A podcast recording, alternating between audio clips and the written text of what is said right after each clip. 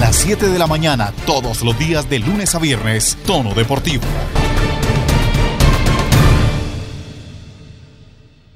¿Qué tal? ¿Cómo les va? Bienvenidos a Tono Deportivo. Hoy amanecemos con buenas noticias para el deporte colombiano, pues son 48 los cupos que ha alcanzado Colombia para las Olimpiadas de Tokio 2020. Como bien lo escuchan, 48 son los cupos. ¿En dónde se consiguió la plaza número 48? Les contamos que fue en el skateboard. La semana pasada hablábamos de la participación de los colombianos en el Mundial de Roma, en donde desgraciadamente Anacleta Rendón, Ana María Rendón, no pudo tener la destacada participación que esperaba. Sin embargo, hubo una sorpresa con Giancarlos González. El skater bogotano se convierte en el atleta número 48 colombiano en inscribir su nombre en los Olímpicos de Tokio 2020. Giancarlos González Ortiz recibió el día de ayer la confirmación por parte de la World Skate de la clasificación a los Juegos Olímpicos de Tokio 2020. Recordemos que esto lo hacen por una ranking mundial de la World Skate. Esto, pues, gracias a los puntos otorgados en el Mundial de Italia. González representará al país en la modalidad de street. El bogotano es el atleta número 48 de Colombia en inscribir su nombre en las justas japonesas.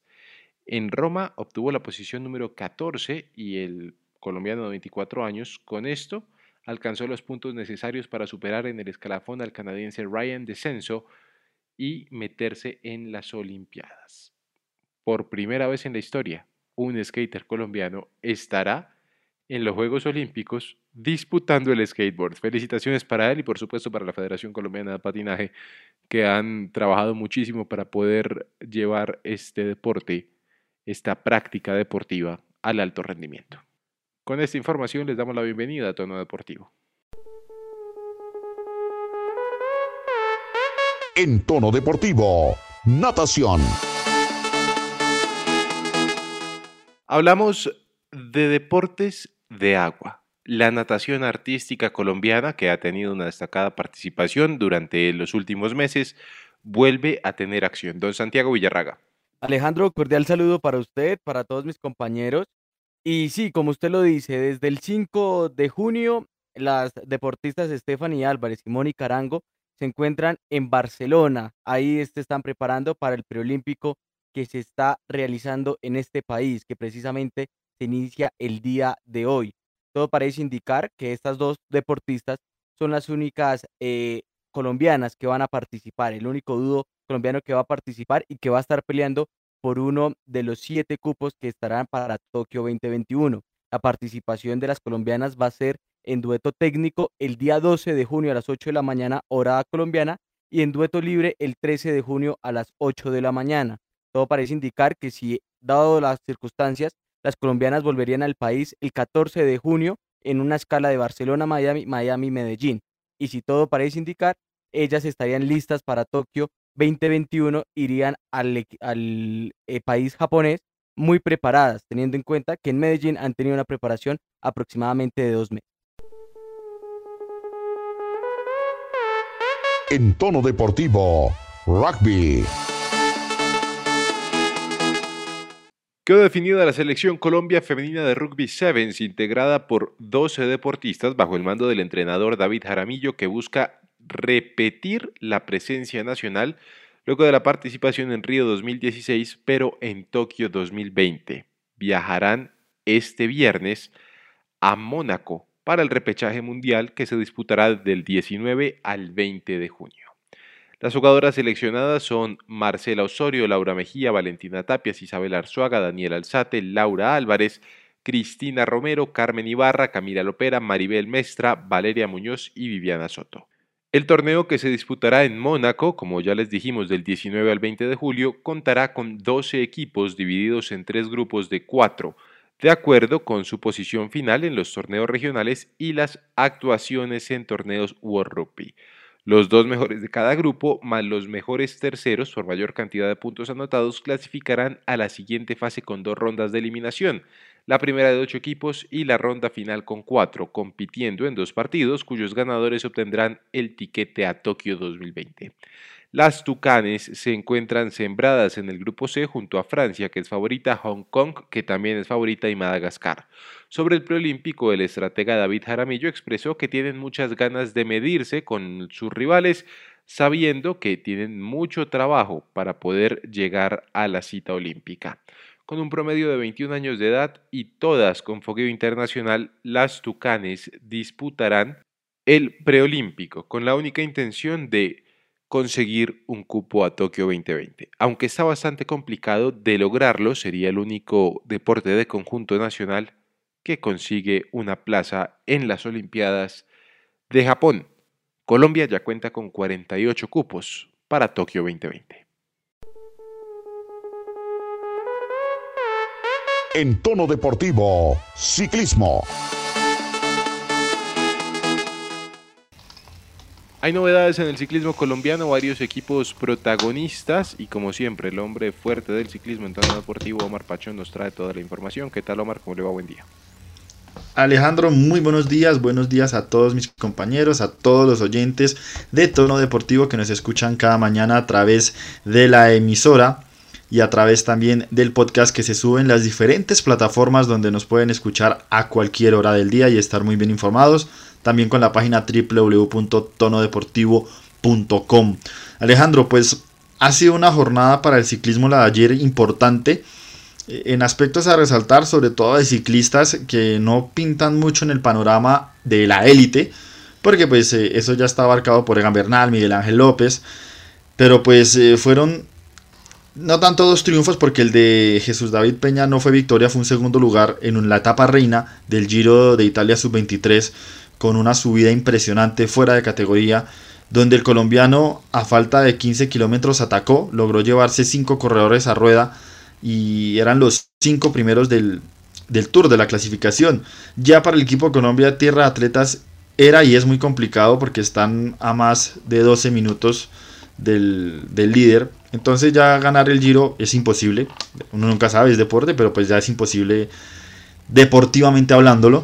Pero pues eh, siempre estos equipos se conforman y sobre todo tratan de resaltar con resultados eh, en etapas. Y hoy Jesús David Peña, que recordemos es el campeón, doble campeón de la Vuelta a la Juventud, viene de ganar la edición de este año, atacó, se llevó a todos a rueda y el único que le pudo seguir el paso después fue Juan Ayuso, un español que está dando mucho de qué hablar Alejandro. Ya lo comparan con, Alejandro, con Alberto Contador, con Alejandro Valverde, la futura estrella del ciclismo del país ibérico. Corre actualmente en el Colpa Bayán, pero ya firmó un contrato por cinco de temporadas con el UAE Team Emirates. Es el líder sólido de este Giro Sub-23, el corredor de 18 años, que como lo decimos, estuvo con el, con el corredor de Cogua, el colombiano, y en los últimos 3 kilómetros ya lanzó un ataque bestial que no pudo responder Jesús David Peña, simplemente eh, pudo ver y apreciar la categoría que demostró Ayuso, que se llevó la etapa y es más líder que nunca, pero pues un segundo puesto muy honroso para Jesús David Peña, que, es algo muy bueno y muy importante para, para el ciclismo junior y pues que está en proceso del país. Y por el otro lado, Alejandro, también Cabe resaltar mucho el triunfo de Lorena Colmenares, que fue la ganadora de la primera fracción de la Vuelta Femenina a Guatemala, una carrera que arrancó ayer y que cuenta con varios equipos del rentado nacional, una carrera que se corrió sobre 102 kilómetros y que tuvo como vencedora a la colombiana, que llegó con el mismo tiempo de sus compañeras. Fue algo muy, no gracioso, pero pues sí eh, curioso el tema de la llegada, además como lo hacen con, con las serpentinas y todo ese tema en Guatemala. La, la, pasada que tuvieron pues estas tres corredoras que al ya ganar el embalaje pues lo quisieron abrir los brazos y celebrar, una postal muy bonita y una carrera que puede pintar muy para ellas. El ciclismo femenino en Colombia es potencia también, hay que decirlo, no se resalta mucho pero es potencia. Tenemos a, dos corredoras en la élite de este ciclismo y, y lo que se viene es muy importante, sobre todo lo que se ha trabajado.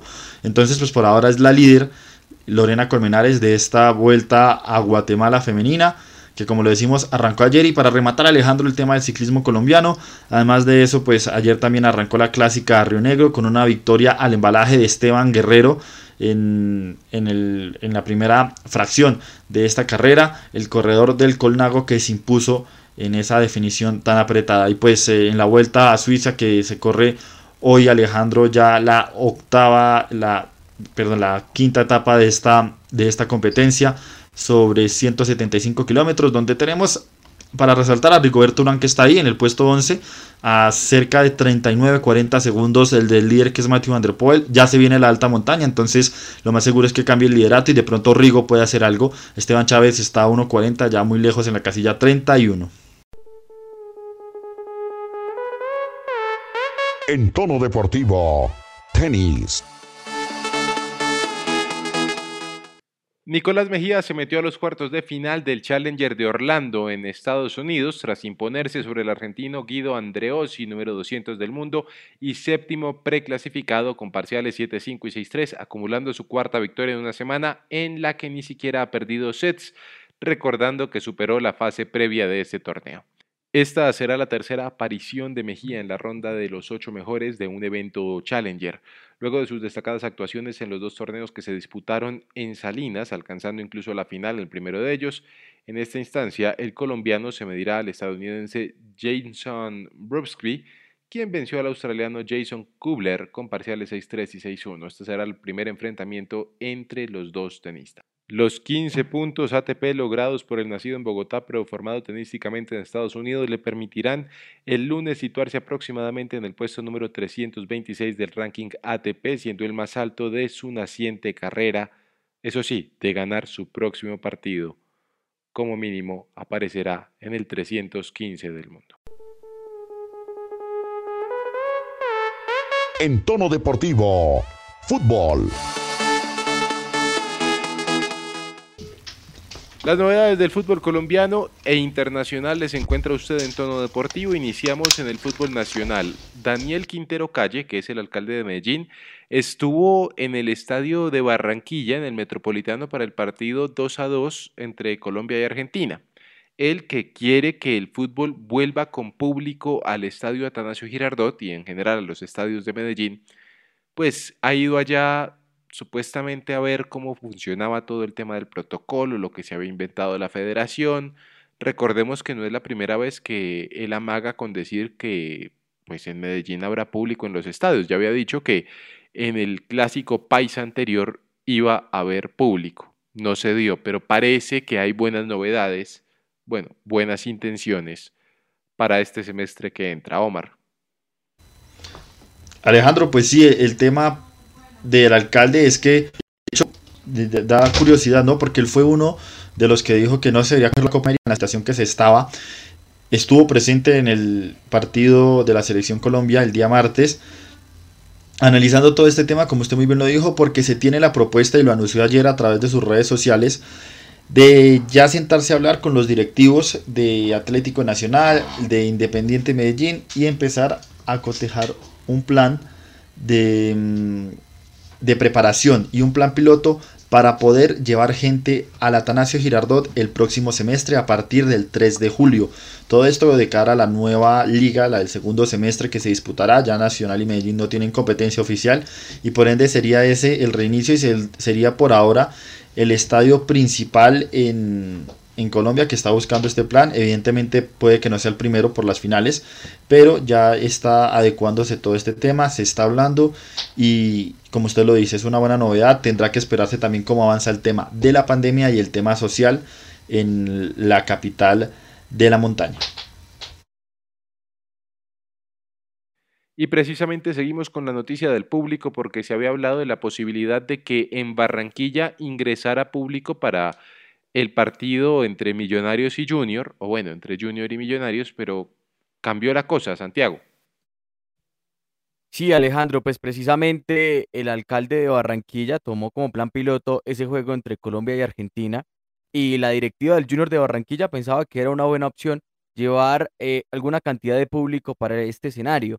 Pues la Mayor, Ramón Yesurum, el presidente de la Federación Colombiana de Fútbol, le dijeron que no, que por ahora es mejor no, no tener público en, el, en este escenario, teniendo en cuenta la Liga Betplay Di Mayor, pero sí le dio la autorización del ingreso de 25 periodistas deportivos para que puedan cubrir. Exactamente lo mismo que está haciendo la Conmebol, es ir a ver el partido, no haber ni rueda de prensa ni zona mixta como era popularmente antes, pero pues por lo menos ya se están acercando a la gente importante del fútbol.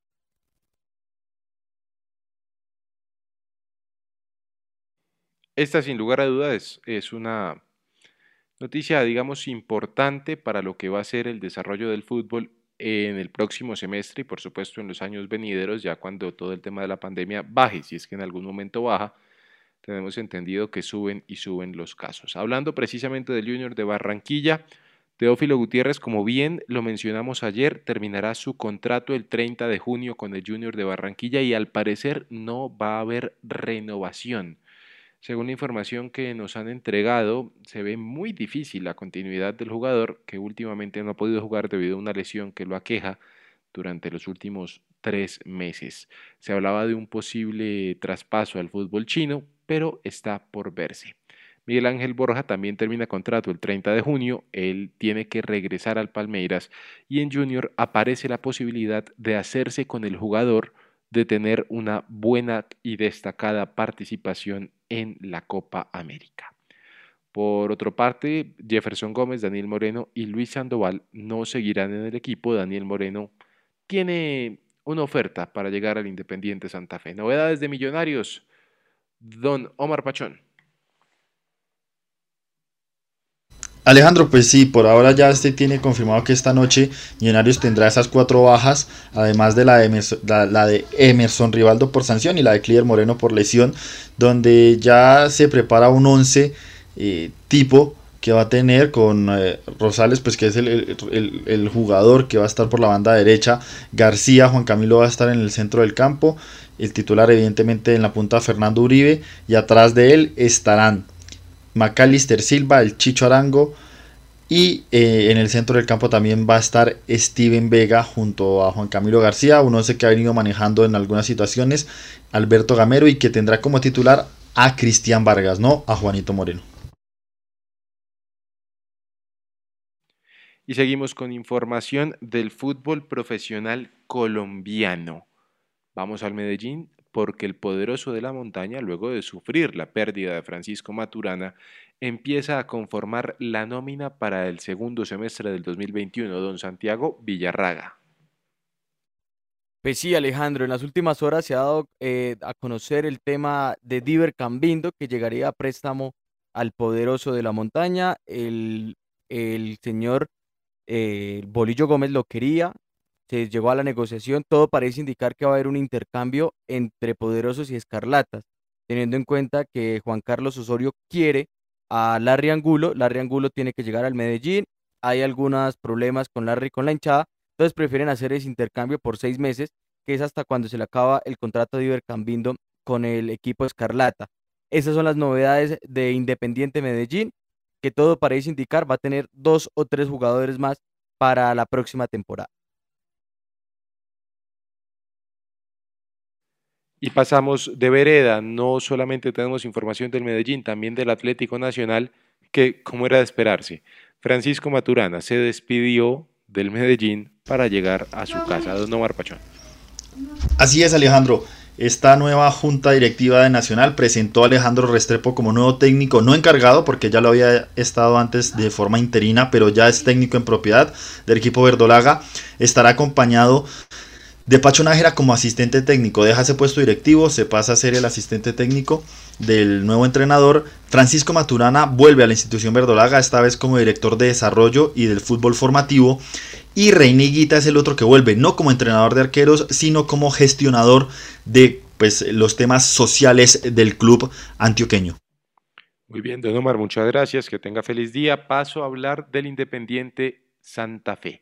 Don Juan David Forero, ¿cómo le va? Buenos días. ¿Qué novedades tenemos del cuadro cardenal? Bueno, el saludo primero que todo para usted, para todos los compañeros. Y hay algunas noticias que se han venido dando en el seno del conjunto cardenal mientras espera eh, por la confirmación de refuerzo. Usted ya adelantaba algo con el tema de Daniel Moreno, que sí, que efectivamente no va a seguir en Junior. En Santa Fe, de alguna forma, últimamente han dejado como buenas relaciones con negociaciones, con demás, y hay un cierto interés, no solo por, por este Moreno, sino por otro Moreno también, pero que digamos que eso todavía está un poco en stand-by, todavía no se ha terminado de mover esa parte. pero digamos que eh, no solamente los jugadores que llegan a Independiente Santa Fe, está digamos como eh, la noticia, ¿cuáles también? Se ha podido saber que está muy adelantado el tema de algunos jugadores que van a continuar con el equipo, ya se había confirmado lo de Jonathan Herrera, que renovó su contrato con Santa Fe, vuelve, eh, ya ha estado entrenándose un poco mejor desde por lo menos el mes de marzo, ya ha venido un poco más eh, entrenándose en forma con el equipo. Recordemos, había tenido una lesión en el, en la, en el pubis que le, le venía afectando bastante y ya está como en ese proceso final de recuperación, esperando que obviamente no se le agudice más adelante.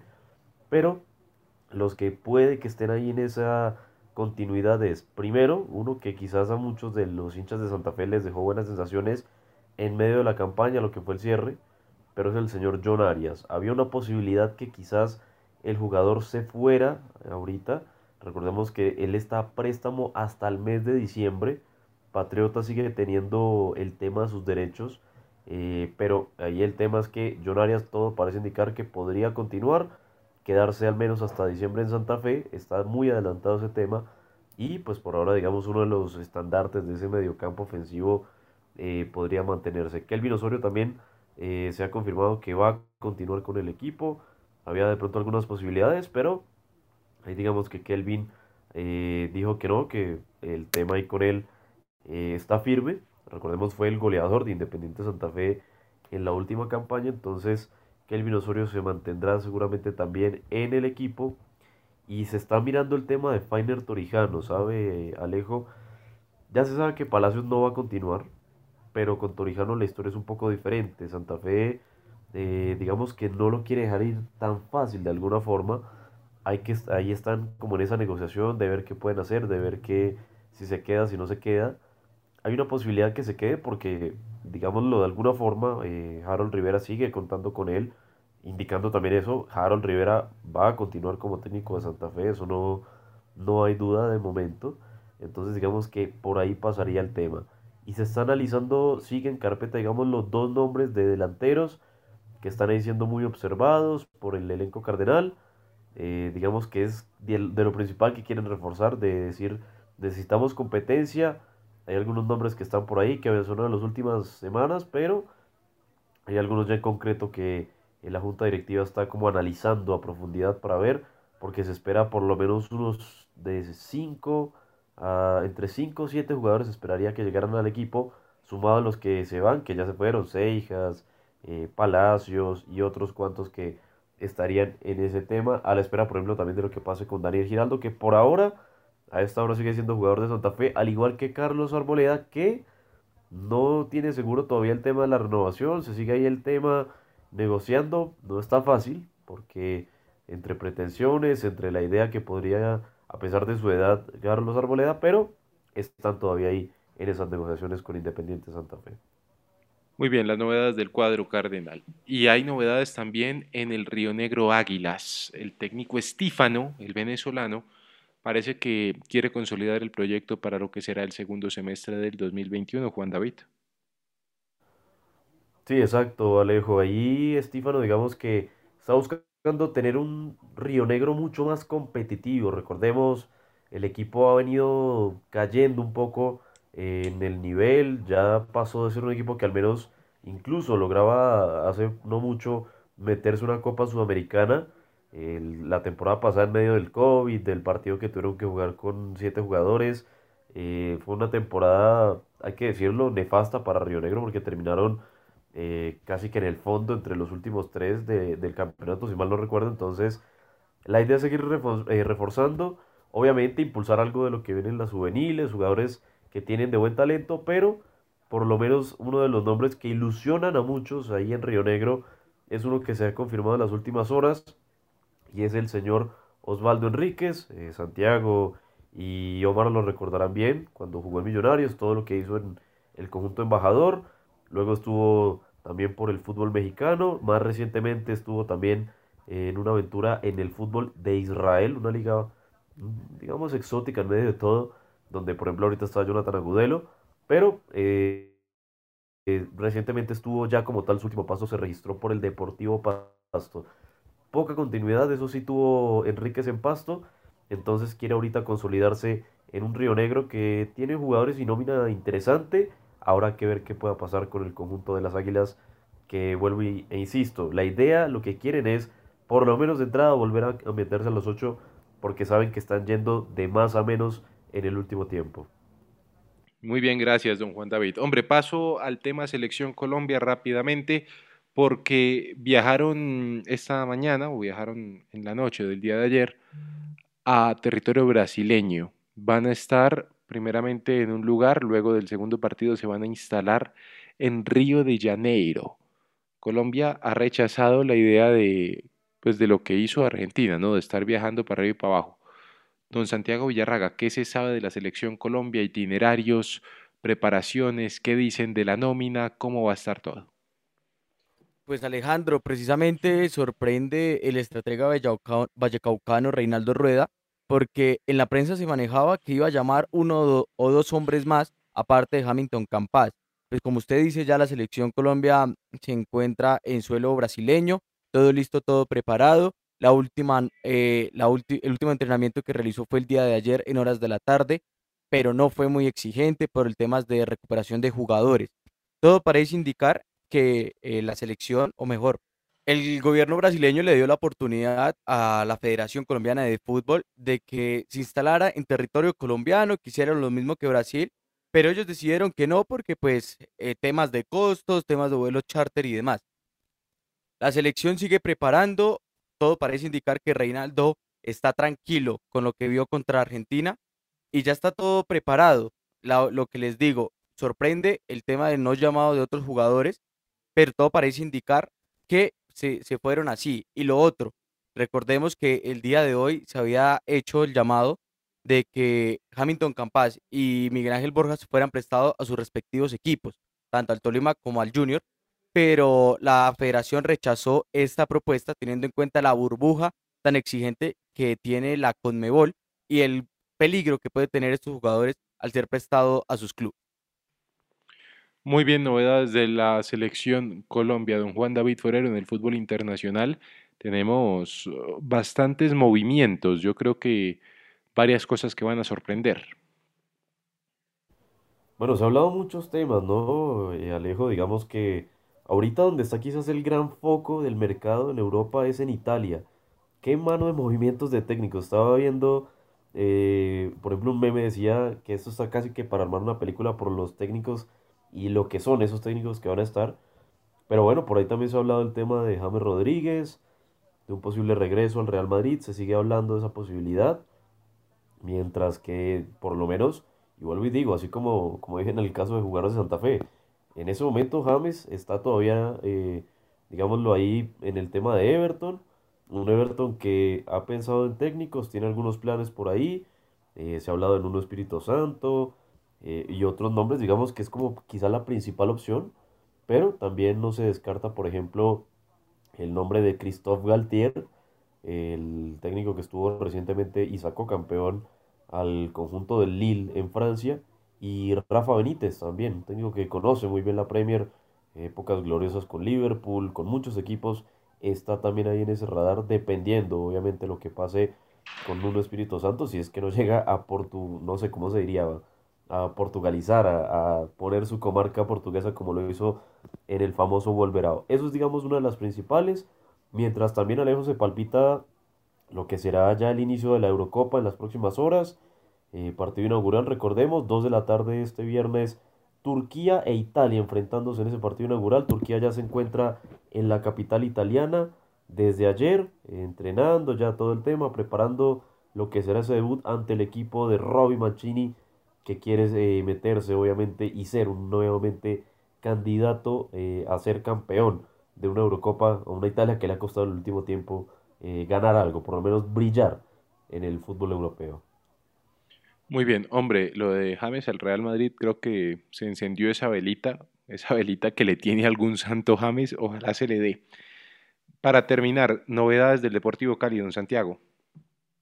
Sí, Alejandro, pues precisamente eh, la junta directiva del equipo azucarero ratificó como técnico Alfredo Arias, luego de esa pésima temporada que tuvo, lo ratificó y hay un alto porcentaje de que eh, Michael Ortega, no sé si ustedes se acuerdan de este jugador importante en la selección Colombia, sea novedad en el segundo semestre del equipo azucarero. Recordemos que este jugador durante el primer semestre de este año había venido entrenando con el Deportivo Cali, era tenido en cuenta, no podría ser inscrito, pero ya para el segundo parece que se puso a punto físicamente y sería la primera novedad del equipo azucarero.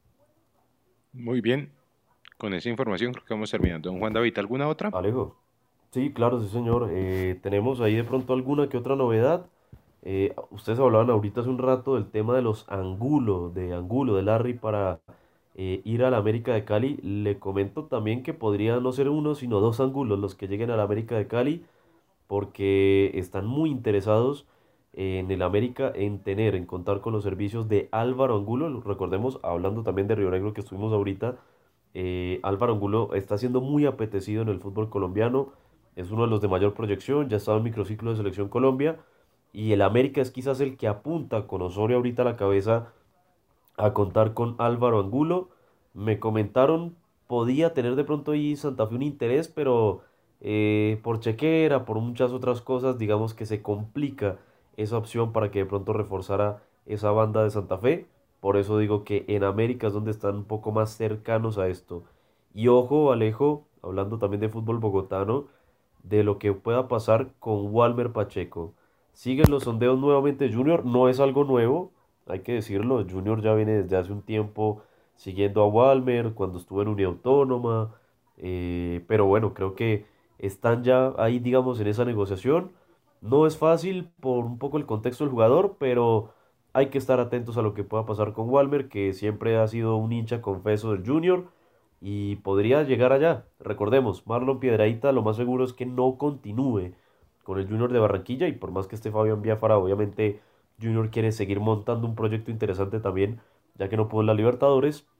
Ahorita en la Copa Sudamericana tener un equipo más que competitivo para este certamen. Y se ajusta a los planes eh, y creo, me comentan, eh, todo dependerá lo que pase eh, con Equidad ahorita en la liga, lo que pase en las próximas horas, con el Deportes Tolima el fin de semana, si llega a meterse a la final, todo esto va a ser muy determinante para lo que pase con Walmer Pacheco específicamente y también con Daniel Mantilla, que de lo que ha mostrado ha sido quizás de los más rimbombantes de Equidad en este semestre y ofertas no le están faltando.